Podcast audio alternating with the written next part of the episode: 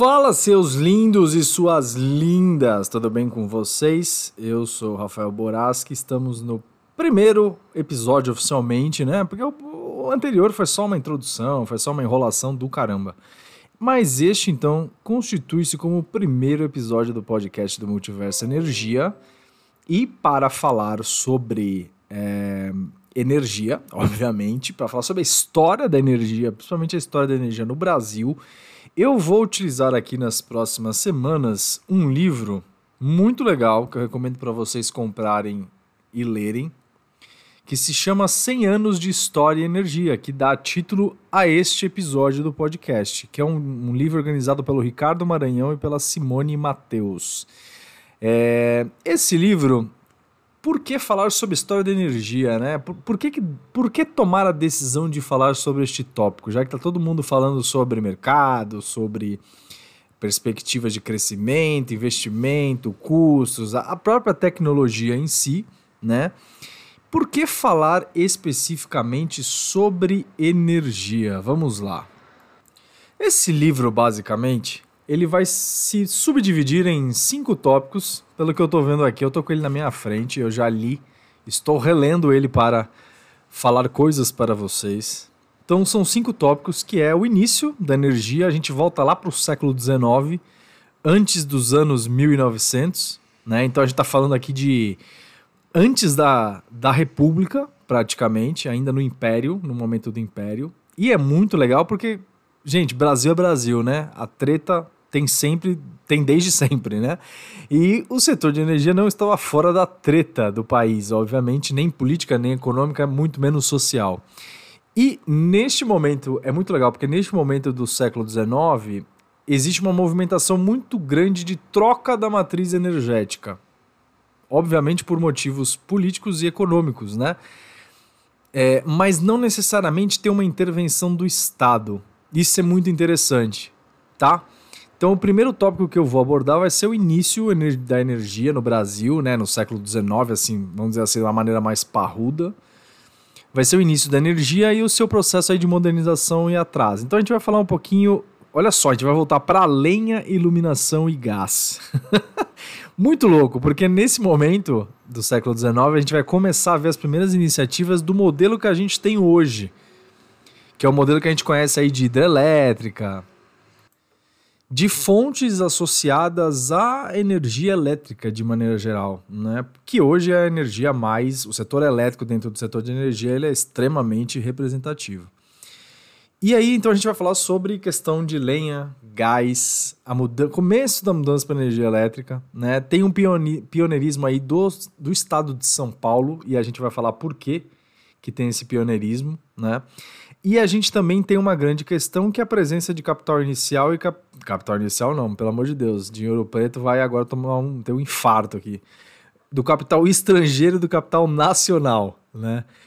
É, dentro do, da, aqui da, do processo de evolução do país, né? E aí tem um comecinho ali dos primórdios do uso do, do álcool como força energética também, né? E aí o, principalmente o estado de São Paulo, o interior de São Paulo, tem um papel muito grande nisso daí. Num segundo momento, a gente vai falar também dentro deste livro sobre multinacionais, né? O papel delas no setor energético. E aí, muito bacana, porque quando, vai, quando chegar ali Getúlio Vargas, se a gente for chutar ali anos 30, 1930, então eu tô saindo do Império, já começou a República e já vai para a GV, para o Getúlio Vargas, né?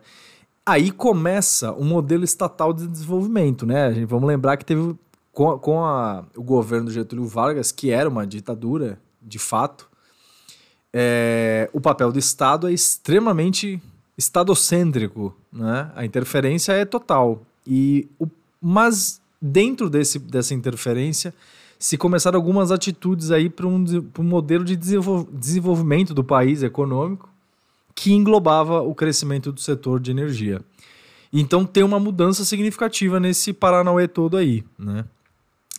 Num quarto momento, a gente vai falar sobre a globalização e o processo de privatização. Então, esse modelo estatal ele vai passar por Getúlio, por JK, vai passar pela, pelo governo militar, vai passar até, o, até a década de 90. E aí, na década de 90, a gente vai começar o processo que foi meio que generalizado de privatizações das empresas do setor de energia elétrica. Do setor de energia de maneira geral, mas principalmente das, das distribuidoras de energia elétrica, né, dos grandes grupos econômicos de energia elétrica. E aí a gente começa, tanto é que até pouco tempo aqui em São Paulo, onde este que vos fala mora, é, a gente tinha a Eletropaulo, né, que é o nome da estatal antiga, né, que dominava aqui. A própria CPFL, que ainda é CPFL, Companhia Paulista de Força e Luz, é um nome que vem desde o século 20, do começo do século 20. Né? A gente tem a Light, que é, uma, que é a distribuidora que ainda está no Rio de Janeiro, que está no Brasil desde o final do século XIX e a Light tem um papel importantíssimo na, nessas primeiras. Uh, em todo momento do Brasil, mas principalmente nesse primeiro momento que eu falei para vocês da, da mudança do gás e da lenha para a energia elétrica. Né? A Light é uma companhia canadense, ou pelo menos originalmente canadense.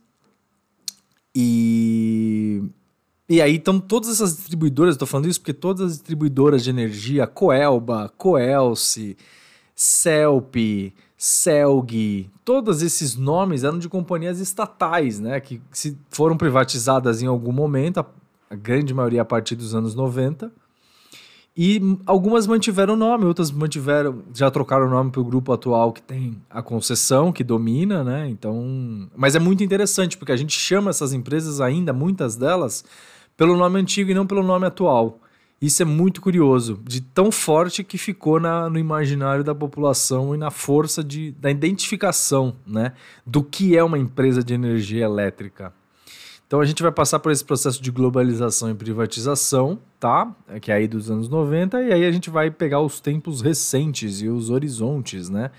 Então, não só o contexto mundial, mas essa. A gente está falando muito nesse momento sobre transição energética. E a transição energética é um rolê muito louco que tem um impacto significativo na economia mundial e nas relações institucionais e nas rela relações institucionais e políticas e também no modo como a gente, no modo no meio produtivo, né? Então, se mexe na política e na economia, não tem como não mexer com o social e com a, com a vida das pessoas. Então, tá no nosso dia a dia essa questão da transição energética, que a gente vai comentar com calma ao longo do tempo o que é este Paranauê de transição energética. Tá bom? Então, eh, os tempos recentes da energia elétrica também envolvem energias renováveis, ainda continuando dentro, eu vou só fazer um adendo, né? Dentro desse contexto de transição energética aparecem as energias renováveis, que é o que todo mundo está falando hoje, energia solar, energia eólica. Tem uma diferença entre renovável e não renovável e ela não é tão intuitiva quanto a gente acha que é. Inclusive, eu já fiz uma postagem no Instagram há um tempo atrás diferenciando isso. Se o Brasil era um país renovável, porque todo mundo acha que renovável é apenas solar e eólico, né? Não, as hidrelétricas são matrizes de energia renovável. É que tem outros conceitos por trás que talvez não tornem elas tão, entre aspas, limpas como essas que a gente considera como sendo renováveis. Então, o conceito está um pouquinho deturpado, né? E é muito legal porque eu vou estar sempre batendo em cima do, dos pilares de desenvolvimento sustentável e, dos pilar, e do pilar de transição energética. Esses dois pilares conversam muito. E tem muita gente que tem um conceito completamente, eu não vou dizer errado, mas é, precipitado em relação ao que seria isso. Né?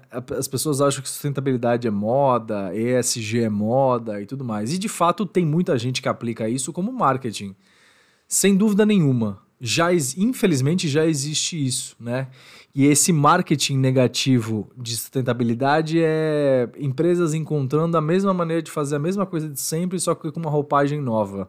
Ou seja, não tem uma preocupação ambiental, social e financeira, mas elas estão se enquadrando dentro de um perfil demandado pelo mercado agora. Ou se enquadrando entre aspas, né? Então existe o ESG e existe o falso ESG.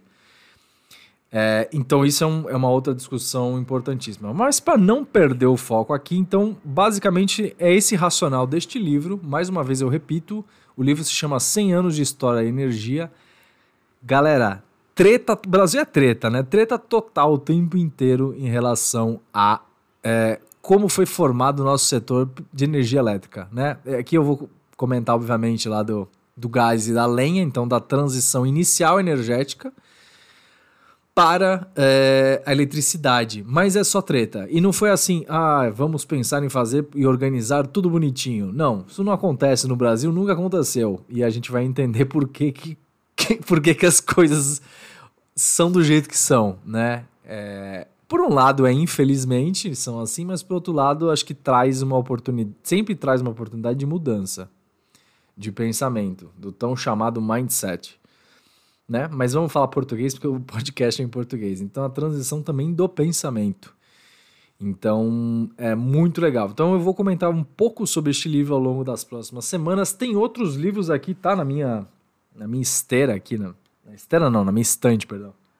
Na minha estante tem outros livros de história da energia. É, a história da, o, aqui o o podcast quando ele fala de história da energia, eu também vou tentar dar uma pincelada na história da tecnologia.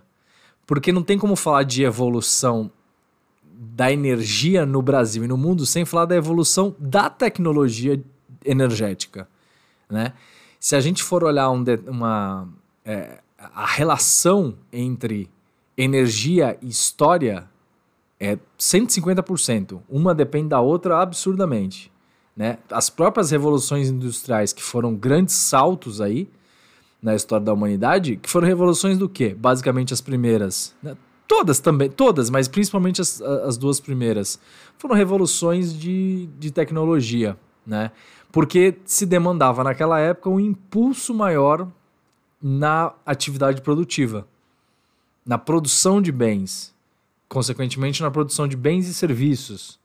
E isso demanda uma capacidade de geração de energia muito maior. Então, quanto melhor você é, aprimora a sua tecnologia, você contribui fortemente para isso. Tá bom? Então, este primeiro podcast é essa introdução sobre o livro. Falaremos sobre isso. Não vou falar só sobre história no podcast, então talvez o próximo episódio seja dicas de como economizar energia, né? Que também cabe aqui. Uh, mas é isso, tá bom? Então, Fiquem bem, fiquem todos tranquilos. Espero que tenham gostado desse podcast. Eu não sei se dá para dar like aqui, mas se você puder dar um like ou enviar este episódio para alguém que tenha interesse nesse parangolê todo, nessa história aqui, por favor, assim o faça, tá bom? Um grande abraço a todos e até a próxima.